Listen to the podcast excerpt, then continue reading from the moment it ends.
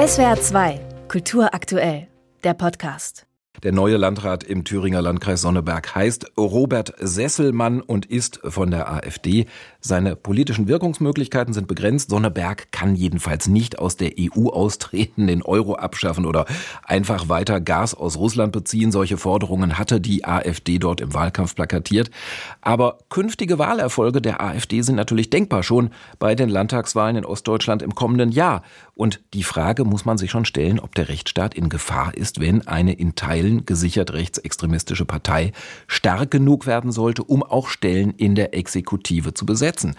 Der Schriftsteller und Journalist Maximilian Steinbeiß ist Geschäftsführer des Verfassungsblocks und hat eine Crowdfunding-Kampagne für sein Projekt Thüringen gestartet, will Mittel dafür einwerben, um wissenschaftlich zu untersuchen, wie populistische Parteien den Rechtsstaat attackieren könnten, wenn sie in Regierungsverantwortung kommen. Zum Beispiel eben wie wie in einem Bundesland wie Thüringen. Ich grüße Sie, Herr Steinbeiß. Hallo. Es gibt ja durchaus bereits Vorbilder für eine Aushebelung des Rechtsstaates mit demokratischen Mitteln. In Ungarn hat sich die Fidesz von Viktor Orban den Rechtsstaat praktisch so gut wie unter den Nagel gerissen. In Polen versucht die PiS seit Jahren die Unabhängigkeit der Justiz zu schleifen. Ist denn so etwas generell in Deutschland auch denkbar?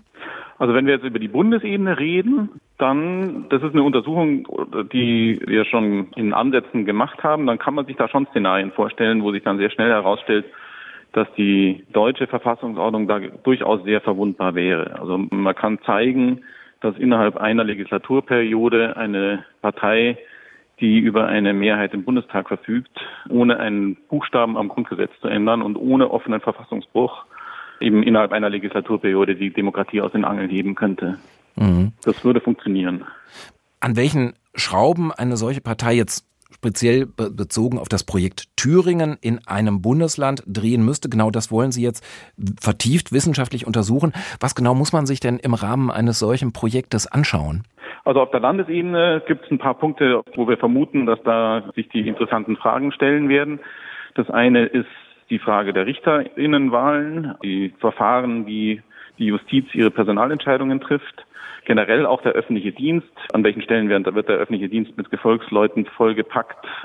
Dann die Frage des Landeswahlrechts ist eine, die sich hier äh, auftut. Wo kann man da die Stellschrauben so verstellen, dass es zugunsten der regierenden Parteien wirken kann und was könnte man dagegen tun? Medienaufsicht, Kultur, ähm, Schulen, Universitäten, und dann am Ende natürlich auch die Herrschaft über die Polizei. Also man darf ja nicht vergessen, dass die Landesebene diejenigen sind, wo die, die exekutive Verwaltung eigentlich tatsächlich stattfindet, viel mehr als auf der Bundesebene. Mhm. Warum haben Sie sich für dieses Projekt besonders Thüringen herausgepickt? Es wird ja im kommenden Jahr auch noch in Sachsen und Brandenburg gewählt, in diesem Jahr noch in Bayern und Hessen. Ist der Rechtsstaat in Westdeutschland aus Ihrer Sicht weniger in Gefahr? Also es geht jetzt hier nicht darum, Thüringen irgendwie spezifisch rauszupicken oder gar irgendwie dieses Vorurteil zu bedienen, dass, das Ganze ein ostdeutsches Problem ist und, und man aus westdeutscher Sicht damit gar nichts zu schaffen hat, sondern ich glaube im Gegenteil ist es so, dass eigentlich jedes deutsche Bundesland da ein lohnenswerter Untersuchungsgegenstand ist. Ähm, man muss halt mit einem Mal anfangen und dafür bietet sich natürlich Thüringen jetzt angesichts der Vorgänge, die wir sehen, angesichts der instabilen Parteienlandschaft, auch der Vorgänge im Zusammenhang mit der Regierungsbildung beim letzten Mal, die wir alle noch gut in Erinnerung haben. Die Kemmerich-Wahl. Besonders ja. an, ganz mhm. genau. Das ist ja nun auch, jetzt muss man doch so ein bisschen über die Frage nach der Machtperspektive sprechen, über die Umstände, unter denen tatsächlich eine Machtbeteiligung einer populistischen Partei, in diesem Falle jetzt tatsächlich der AfD, möglich wäre. Die, die Union hat ja bislang eine Zusammenarbeit kategorisch ausgeschlossen, aber beispielsweise in Sonneberg gab es dann auch von der lokalen CDU erstmals Glückwünsche und den Aufruf zu einer sachorientierten Politik könnte es theoretisch, ausdrücklich theoretisch, so sein, dass eben eine Gefahr für den Rechtsstaat auch auf solche schleichende Weise daherkommt, genau mit solchen Schlagworten wie keine Ideologie, sachorientiertes Arbeiten und so weiter? Also ich glaube, man muss das ein, ganz, ein bisschen auch in unterschiedlichen Szenarien betrachten.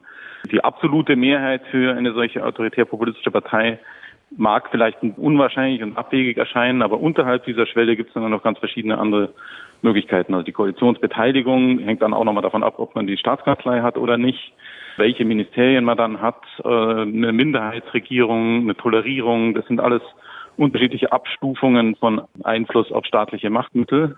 Und je nachdem muss man das betrachten. Eine Befürchtung gegenüber solchen Projekten lautet nun, wenn Sie solche Schwachstellen im staatlichen System jetzt untersuchen, liefern Sie dann nicht populistischen Kräften überhaupt erst die Ideen, was sich so alles mit Regierungsverantwortung bei uns im Land auf den verschiedenen Ebenen des Staates anstellen ließe?